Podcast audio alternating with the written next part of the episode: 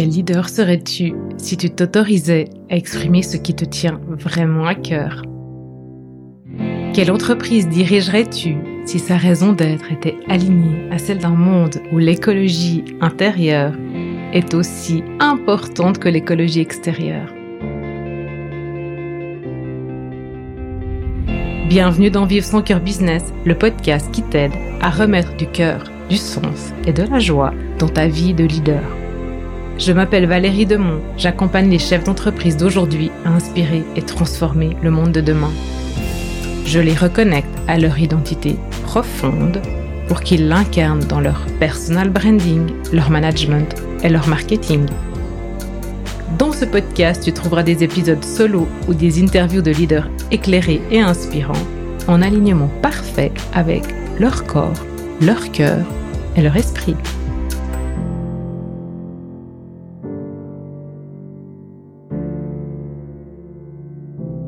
Bienvenue dans cet épisode un peu spécial parce que dans cet épisode, j'ai envie de vous partager mon immersion dans le monde de Pawa Power Life, qui était un événement de deux jours organisé notamment par Loïc Lemeur et sa compagne Magdalena, dont l'objectif de l'event était de rassembler deux univers, la technologie et les anciennes technologies, donc le nouveau et l'ancien.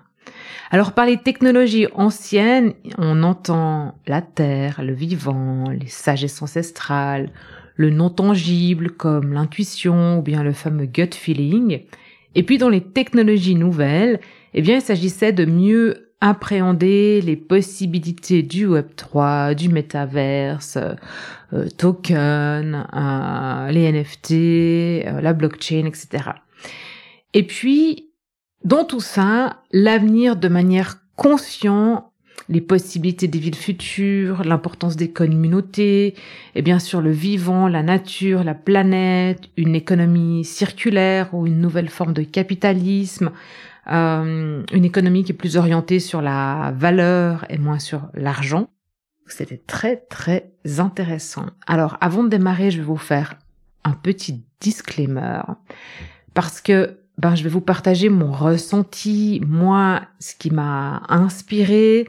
Et donc, ben voilà, c'est avec mon regard, mes filtres, bien sûr orientés sur mes centres d'intérêt, mes passions, puis ma vision du monde futur, là où j'ai envie de vous amener, mais aussi là où j'ai envie de, de vivre et puis ce que j'ai envie de laisser euh, à mon fils euh, derrière moi, quoi.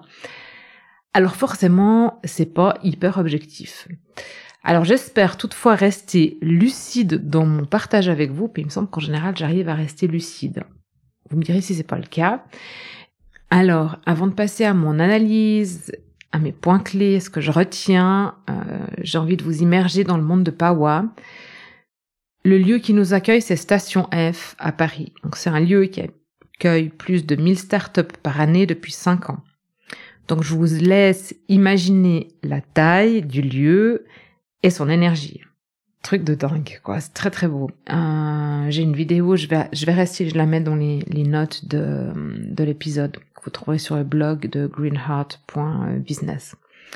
Ensuite, quand on s'est inscrit, on reçoit chacun un NFT euh, qui est créé par des artistes forcément, euh, vu que les NFT c'est pour l'art, et qui représente les battements de notre cœur un peu sous forme de mandala et de cohérence cardiaque. Je vais revenir plus tard parce que c'était vraiment juste génial de voir ça en vrai, en mouvement. À l'entrée, on a été nettoyé à la sauge, donc purifié, euh, débarrassé voilà de nos vibrations négatives avant de rentrer dans l'événement. Et puis il y a un hôtel qui était créé euh, devant la salle. Euh, ensuite, chaque jour a inclus une méditation en ouverture voire même une bénédiction le premier jour, et une méditation sonore, sonore au bol de cristal en clôture. C'est très très fort hein, de vivre ça euh, avec, je sais pas, on était peut-être 150, 200 personnes. J'ai de la peine toujours à donner un chiffre sur combien de personnes étaient là. L'événement il s'est monté en huit semaines et j'ai trouvé que c'était très très familial. Moi je me suis sentie là comme à la maison comme si je retrouvais une bande de potes ou ma famille, quoi. Et Loïc et sa compagne, ils nous accueillent. Euh, vraiment, c'était très très chaleureux, très souriant. Euh, chaque intervenant qui est monté sur scène, ils les ont pris dans leurs bras. Euh, c'était très spontané dans les transitions, très sincère et humble aussi. Il y avait pratiquement pas de PowerPoint dans les interventions. Amen, on y est. Et ces, ces interventions, elles étaient très sincères et pour la plupart, elles venaient vraiment du cœur. Euh, là où on sentait vraiment une émotion pure et dans certains cas, il y avait beaucoup de vulnérabilité et moi, j'ai eu plusieurs fois les larmes aux yeux et je vous assure, ça m'arrive jamais dans des conférences professionnelles d'avoir les larmes aux yeux, quoi j'ai ressenti en fait durant ces deux jours la même sensation que quand je vais dans mes retraites de yoga. Quoi, j'avais l'impression de faire partie d'une communauté, d'être dans ma famille, de cœur, d'âme, euh, un peu ce, ce retour à la maison en fait, euh, avec ce ah, je suis au bon endroit quoi. Et je vous assure ça, ça fait vraiment du bien parce que dans les conférences euh, professionnels classiques, euh, type forum euh, économique qu'on a l'habitude de voir. Voilà, c'est pas du tout le cas. Je me sens plutôt euh, un ovni et je, souvent je me dis mais qu'est-ce que je fais là? Ou, ou, qui sont ces gens quoi? Enfin voilà. Donc on a eu environ 12 intervenants par jour. les interventions ont duré 20 à 30 minutes. Euh, ils sont montés sur scène pour partager leur vision, leur expérience, leur ressenti et surtout, surtout pour construire des ponts entre ces deux mondes, le monde visible, invisible, tangible, intangible, ancien, nouveau. Et ça m'a vraiment conforté dans, dans ma vision et dans la direction dans laquelle il faut qu'on marche, quoi, là où, où, où il faut qu'on aille. Parce que vraiment, toutes les personnes qui étaient là, alors évidemment que, c'est subjectif ce que je dis, mais je, pense qu'on on rêve du même monde, quoi. D'ailleurs, certainement si vous écoutez, c'est que vous rêvez de ce monde-là aussi, quoi. Alors, euh, j'ai quatre points pour cette première journée. En fait, plutôt quatre intervenants que j'ai beaucoup aimé dans cette première journée. Et puis, euh, chacun avait des points en fait qui m'ont vraiment euh, touché, quoi. Alors, le tout premier, c'était le dernier intervenant de la, de la première journée. Il s'appelle Tony Fadell. C'est un inventeur de, l'inventeur de l'iPod, le co-inventeur de l'iPhone, donc il a bien collaboré avec Steve Jobs, euh, le fondateur de Nest, et c'est l'auteur d'un livre qui vient de sortir qui s'appelle Build, et que je me suis empressée d'ajouter à ma liste de lecture et qui, qui est traduit dans, dans 22 langues là maintenant, donc il va sortir en français, je pense, tout soudain. Et je pense que si ça reflète son discours, il y a de, des très très bonnes choses pour euh, nous leaders inspirants, inspirés, éclairés, éclairants pour pour ce là où on veut aller en fait. Euh. Alors, ce que je retiens en fait de Tony Fadell, c'est la nécessité de prendre du recul. Lui, il explique qu'entre chacun de ses jobs, il a pris des congés appelons-les sabbatiques, mais là pour rien faire, pour faire la transition entre les deux. Il dit vraiment, puis il avait vraiment ses mains vers sa tête, comme ça, pour, pour, pour montrer, on peut pas rester la tête dans le guidon tout le temps, être dans le fer, être près de son ordinateur, de son bureau, la tête en bas, les épaules refermées, c'est pas comme ça qu'on trouve des solutions. D'ailleurs, quand, quand il parlait de ça, et je pense que, que vous le sentez aussi dans ma, ma transcription, c'est euh, ça m'oppresse en fait. Et donc, euh, c'est pas en trouvant, on reste la tête dans le guidon qu'on trouve des solutions. Là, il dit qu'une fois que les idées elles ont émergé, parce que forcément elles émergent du vide, on reste en fait là, dans ce vide-là, pour chercher les solutions. Et une fois qu'on a les solutions ficelées, depuis cette zone de recul, on va trouver les bonnes personnes, les bonnes entreprises dans lesquelles elles pourront se manifester. Et il utilise vraiment ce, verbe, forcément en anglais, manifester. Ensuite, euh, ce qu'il dit, c'est la nécessité d'avoir une mission qui rassemble, pour laquelle on s'engage. Et ce, avant de chercher les fonds et les personnes qui pourront manifester Donc, euh, et quand il, dit une mission qui rassemble, c'est pas euh, ces fameuses missions, vision euh, d'entreprise, valeur, mission, vision, valeur de, de, de l'entreprise. Pour moi, tout ça, c'est du bullshit, ce qu'on a eu à énoncer, tout ça sur nos sites internet. C'est, voilà, c'est dépassé, c'est très très mental. Non, il faut que le projet rassemble à partir du cœur, quoi, qu'il aide vraiment les gens. À quoi est-ce qu'il sert? Qu'est-ce qu'il va amener? Pourquoi il va toucher Donc c'est le fameux why en fait de de Simon euh, Sinek. Et puis euh, lui, euh, justement, Simon Sinek et d'autres auteurs euh, parle aussi d'une noble cause en fait. Donc c'est c'est c'est pas du bullshit quoi. C'est vraiment quelque chose de très très profond en soi parce qu'il y a que si on parle de cœur à cœur que ça peut mobiliser les gens. Ensuite, la nécessité d'avoir des cristaux de mer. Alors, je suis pas sûre que j'ai bien compris euh, le terme anglais, mais je vais vous expliquer ce que c'est et vous, me direz peut-être euh, quel est le terme anglais. Je, crois qu'il sea crystal, je crois qu'il disait ou seal crystal, j'ai pas, pas très bien capté. Mais donc en fait, c'est des cristaux qui, une fois en laboratoire, euh, immergés dans le, le bon univers, dans le bon élément, se démultiplient à vitesse grand V. Et puis, il utilise cette métaphore pour dire que, en fait, dans l'innovation, pour passer de, de, pour que cette innovation prenne vie, on a besoin de ces pionniers multiplicateurs, de ces influenceurs. Moi, ça me fait penser à quand je faisais de la stratégie euh, digitale et médias sociaux dans les grandes entreprises.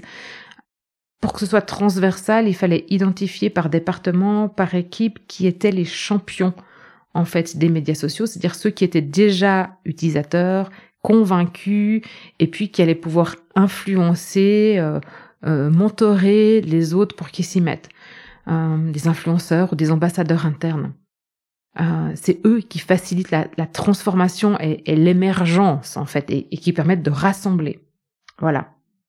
Quatrième point, j'aime beaucoup ça en fait, euh, les vocabulaires qu'il utilise Tony Fadal est très très euh, entrepreneurial comme ça, dans, dans, dans, très orienté produit aussi, mais il dit que il faut une intuition et une intention et ensuite la capacité de manifester.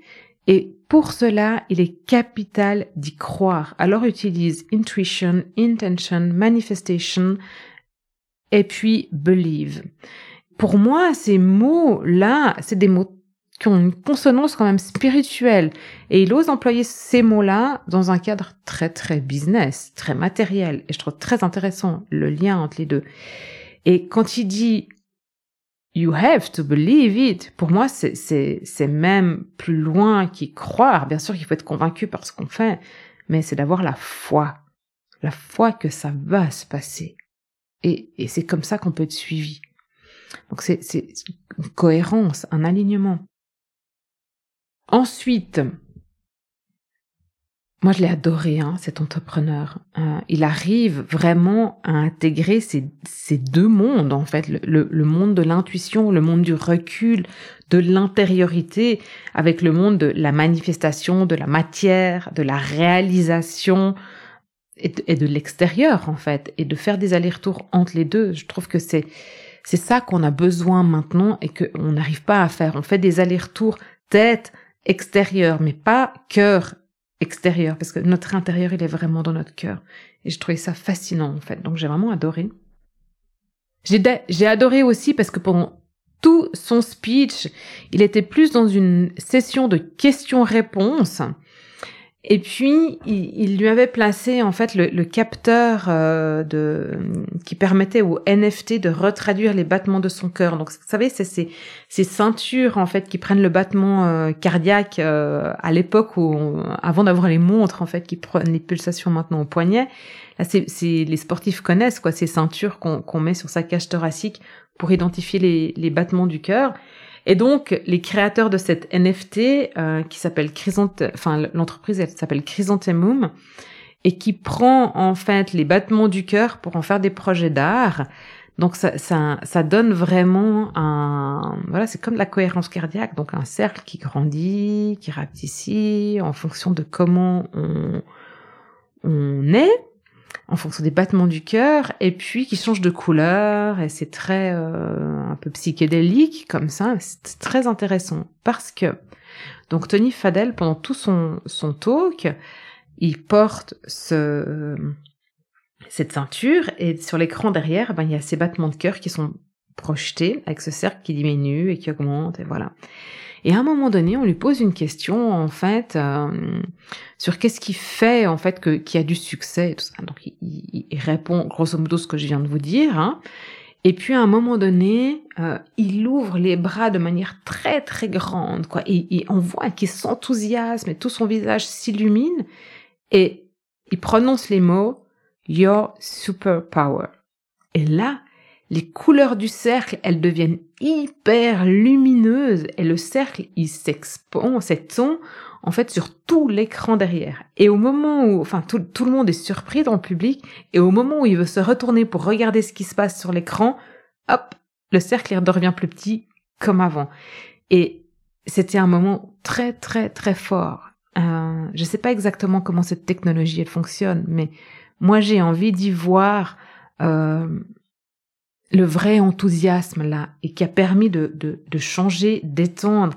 Et je pense que c'est là, à ce moment-là, qui nous a touché nous aussi en plein cœur et pas seulement la NFT qui était en train de vivre derrière lui, quoi. Voilà. Donc ça, c'était pour Tony Fadel. Euh, j'ai Zach Bell aussi qui a parlé de la religion de pas de religion. Et lui, il introduit son talk en disant que plus de 25% des Américains s'affirment être sans religion. Et donc, à nous, après, il nous demande, est-ce que vous vous méditez? Est-ce que vous posez des intentions? Et puis, est-ce que vous affirmez avec religion ou sans religion? Et puis, euh, après, il nous dit, euh, eh ben, poser les intentions et méditer, c'est exactement ce que la religion elle permet. Donc ça fait rire beaucoup de gens parce qu'en fait on se dit, en tout cas moi je me dis non religieuse, mais en fait je me suis déjà bien rendu compte que tous les mantras que je chante, c'est des prières quoi, des incantations. Donc il y a quelque chose de vraiment euh, très religieux là-dedans aussi. Ensuite, il nous parle de la solitude. Euh, comme une immense maladie qui était déjà présente avant le confinement et qui ne fait que s'accentuer notamment parce que on se rassemble plus comme la religion le permettait. Euh, alors à ce moment-là, il nous montre sur l'écran des, grands mouvements humains rassemblés euh, grâce à la religion. Hein, je pense à des pèlerinages ou des choses comme ça. Et puis il appelle à se rassembler, à s'unir, à appartenir à une communauté, notamment pour pallier à la solitude, mais aussi pour euh, avoir un impact. Il rappelle que seul on peut rien faire. D'ailleurs, Tony Fadel, euh, qui a parlé juste après lui, dont je viens, de vous parler aussi, il dit ça aussi. Seul on peut rien faire. Ça n'a pas été les, les, seules personnes ces deux jours euh, qui, ont parlé de ça. Hyper important. Je crois que le, mot que je retiens le plus, c'est communauté sur ces, ces, deux jours, se rassembler euh, pour partager, pour célébrer, pour créer, et puis euh, et pour citer là euh, Zach Bell, pour créer a way of life that people in the future will choose, un mode de vie que les gens pourront choisir à l'avenir.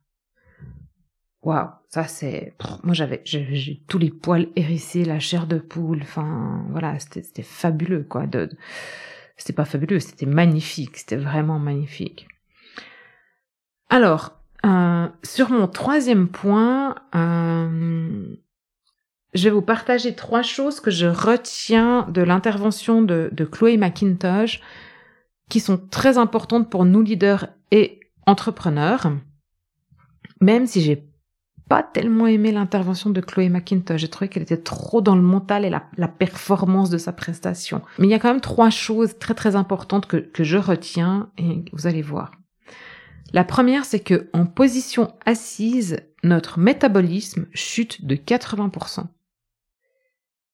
Et puis c'est normal ça, parce que quand on est assis, en fait, notre bassin, il bascule sur l'arrière, et puis comprime l'énergie vitale qui est stockée justement dans le bassin, au niveau du sacrum, euh, là où il y a la racine, en fait, du, euh, de notre énergie vitale, qu'on appelle kundalini, ou bien euh, liquide céphalorachidien, quoi. Cette énergie, ce liquide qui met 12 heures pour faire le trajet bassin-cerveau, c'est déjà énorme, on peut l'accélérer avec des techniques respiratoires, ce qui est juste génial, mais quand on est assis, ça ralentit ce processus. Donc. Et puis notre métabolisme, eh ben, on en a besoin pour créer, pour travailler, pour euh, simplement pour vivre, pour fonctionner, pour que notre corps fonctionne et pour être évidemment en bonne santé, quoi. Et pour gérer le stress aussi. Alors, je continue sur la position assise qui euh, rompt notre création. Donc, parce que justement, on a cette bascule de bassin qui s'opère. Si vous arrivez à vous asseoir le bassin vraiment sacrum, coccyx, lombaire, vraiment hyper dans la verticalité, c'est ok. Mais chez la plupart des gens, quand ils sont assis, il y a cette bascule du bassin qui, qui est opérée. Et ça, je, le vois dans les cours de yoga. En tailleur, les gens n'arrivent pas à s'asseoir le, le, bassin à la verticale. Quoi. Donc il y a un gros, gros travail physique à faire ici. Mais tant que ce travail physique est pas fait de remettre le bassin dans sa verticalité, nos trois premiers centres énergétiques qui sont responsables de la création, de la réalisation du faire, la créativité au faire, eh ben ils sont comprimés. Donc c'est coincé là. Ben, il faut il faut pouvoir les réouvrir pour que ça puisse circuler. Donc euh, elle ce qu'elle a fait Chloé McIntosh pour ça, euh, c'est que ben elle a supprimé en fait toutes les chaises et les tables et tout ça, toute cette euh, voilà chez elle.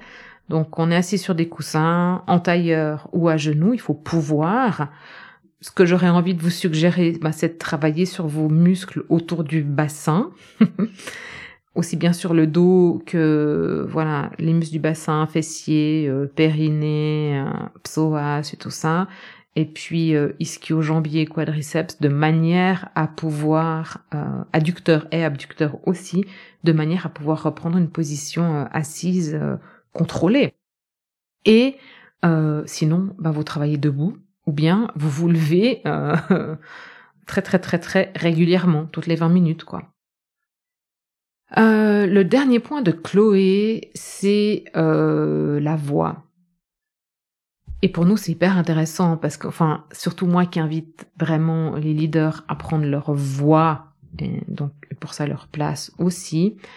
donc elle, ce qu'elle dit, c'est que quand on parle du cœur, la voix elle est plus grave que quand on parle de la tête, où là c'est plus aigu. Et quand on parle de son mental, quand on est dans le contrôle et tout ça, la voix est plus aiguë, alors que quand on est vraiment aligné, descendu dans son cœur, bien en place, la voix elle peut se poser, elle est beaucoup plus grave. Euh, moi, ça me fait penser alors à deux choses. Ce partage de cœur à cœur, donc c'est le, le why de Simon Sinek qui parle en fait le langage des émotions d'amidale à amygdale ou de cœur à cœur. Et l'autre chose, c'est que si euh, vous voulez travailler ça, chantez. Alors j'aurais envie de vous dire de chanter des mantras, mais c'est pas l'objectif. Et puis peu importe quelle chanson vous choisissez, mettez la main sur votre cage thoracique. Là, je suis en train de le faire en vous parlant et je sens que ma voix elle part vraiment d'ici euh, même d'un peu plus bas, hein, presque de mon plexus, ce que je sens ma voix résonner dans ma cage thoracique. Voilà, petit bémol sur parler du mental de manière aiguë. Si on est vraiment en, en réception d'informations, je pense que ça part depuis un petit peu plus haut. Il y a beaucoup d'éléments du Web 3 qui ont été partagés cette journée-là, euh, notamment sur les possibilités du Web 3. Pour moi, c'est encore très flou. Euh, parce que j'y ai pas mis les pieds. Moi, j'ai besoin de mettre les mains dedans euh, pour vraiment euh, saisir en fait si ça vaut la peine ou pas, s'il y a des opportunités, pouvoir faire mes choix en conscience. Pour le moment, je l'ai encore pas fait.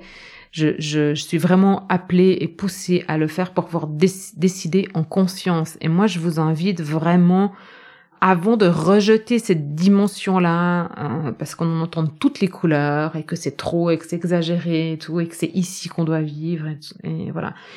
N'empêche que il se passe vraiment beaucoup de choses dans cet environnement Web 3 et ça serait dommage de passer à côté. Alors, moi, ce que je retiens, entre le Web 2 et le Web 3, donc le Web 2 c'est les médias sociaux la capacité d'interagir les uns avec les autres, on passe d'une économie qui est monopolistique à une économie de propriété. si j'utilise les bons termes. Hein. Donc aujourd'hui dans le Web 2, c'est les GAFAM qui possèdent nos données et même notre identité. Ils en sont arrivés à un stade où ils en savent beaucoup plus que nous sur nous. Et dans ce Web 2, on est le produit, le client, le consommateur, euh, voilà, et on n'est pas tellement maître en fait de, de, ce qui nous arrive et de comment ça se passe. Dans le Web 3, on est toutes les personnes à la fois. Donc on est le créateur, le fournisseur, le propriétaire, le client, le prestataire, euh, euh, l'inventeur, euh, voilà. Donc il y a un, un monde de d'opportunités qui est là. Maintenant il faut aller Et comme je vous dis, j'ai encore pas été dedans, donc je peux pas, voilà, en parler plus que ce que j'ai capté. La deuxième chose, comme dans ce, Web 3, on est libre de le créer comme on veut, selon notre regard, c'est hyper important d'être très conscient, présent, d'avoir une éthique dans ce qu'on amène pour pas créer quelque chose qui, qui, qui nous dépasse et de pouvoir en faire quelque chose aussi qui sert notre monde de matière ici, notre autre monde de matière ici. Troisième point que je retiens sur le Web 3, je suis pas sûre d'avoir tout tout capté, mais il y a moins d'économies d'échelle et donc il y a une redistribution des bénéfices qui est plus facile et plus libre. Donc pour moi là, il y a une opportunité de voir le capitalisme sous sa vraie forme initiale et de voir émerger une nouvelle forme d'économie qui est peut-être plus circulaire ou carrément un, autre mode de fonctionnement. Il parlait d'un web ou enfin d'une économie qui, enfin d'un web qui permet une économie plus juste et plus équitable. Et ça, ça me parle vraiment beaucoup, vraiment beaucoup. Voilà, et puis mon, mon petit bonus en fait pour cette euh, cette première journée, ou plutôt le grand bonus, c'était l'ouverture en fait avec une prêtresse, je sais pas si on me dit comme ça, une prêtresse d'Amazonie, Taline, et puis les hommes de Uniquin, qui, qui sont tous les trois des autochtones d'Amazonie et qui nous ont en ouverture offert une bénédiction avec la présence des dieux, de leur dieu, de la transformation qui était là. Et euh, j'ai trouvé que c'était très très très beau et touchant. Ils nous ont proposé de chanter un mantra avec eux euh, que je suis incapable de reformuler là, mais euh, moi j'aime les mantras, donc c'était très beau. Ils étaient avec leur guitare, des maracas, et bah, je vous posterai une photo. Et moi j'ai vraiment senti cette présence je me suis sentie en sécurité vraiment dans pendant ces deux jours, grâce à eux ou pas, mais c'était vraiment cette ambiance de Pawa. Donc voilà pour le premier jour et pour le premier épisode sur Pawa. j'en fais un deuxième épisode dans la foulée. Si vous avez envie d'échanger sur le sujet, de vous pencher sur votre intérieur de leader ou d'entrepreneur pour explorer cette dimension euh, intangible et je vous assure qu'on n'est pas du tout obligé d'aller en Amazonie pour prendre de l'ayahuasca, des champignons ou d'autres trucs euh, pour pouvoir descendre dans son cœur et puis sentir son, plein potentiel, le potentiel de cette d'autres dimension qu'on qu'on connaît pas très bien. On n'est pas non plus obligé de prier, de faire des incantations et tout ça. J'en parle avec grand plaisir avec vous si vous avez envie d'aller explorer en fait parce que comme pour le Web 3, c'est quelque chose qui est là, alors qui par rapport au Web 3, c'est pas quelque chose qui est en train d'être créé, euh, voilà, mais c'est quelque chose qui est déjà en nous. Ça serait dommage de se couper de ce potentiel-là, quoi, qui fait partie de nous depuis que l'homme est homme.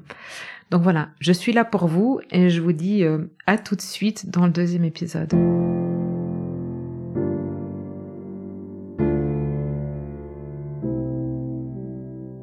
Et voilà, c'est tout pour aujourd'hui. Je vous invite à prendre une action, un engagement envers vous-même, vos collègues, vos partenaires ou encore votre entreprise. Car tout commence et se poursuit un pas après l'autre. Si vous avez apprécié cet épisode de podcast, encouragez sa diffusion en le partageant avec les personnes qui comptent pour vous et donnez-lui des étoiles sur Apple Podcast ou sur votre plateforme d'écoute favorite. Pour être certain de recevoir tous les épisodes, abonnez-vous à notre newsletter sur greenheart.business/newsletter.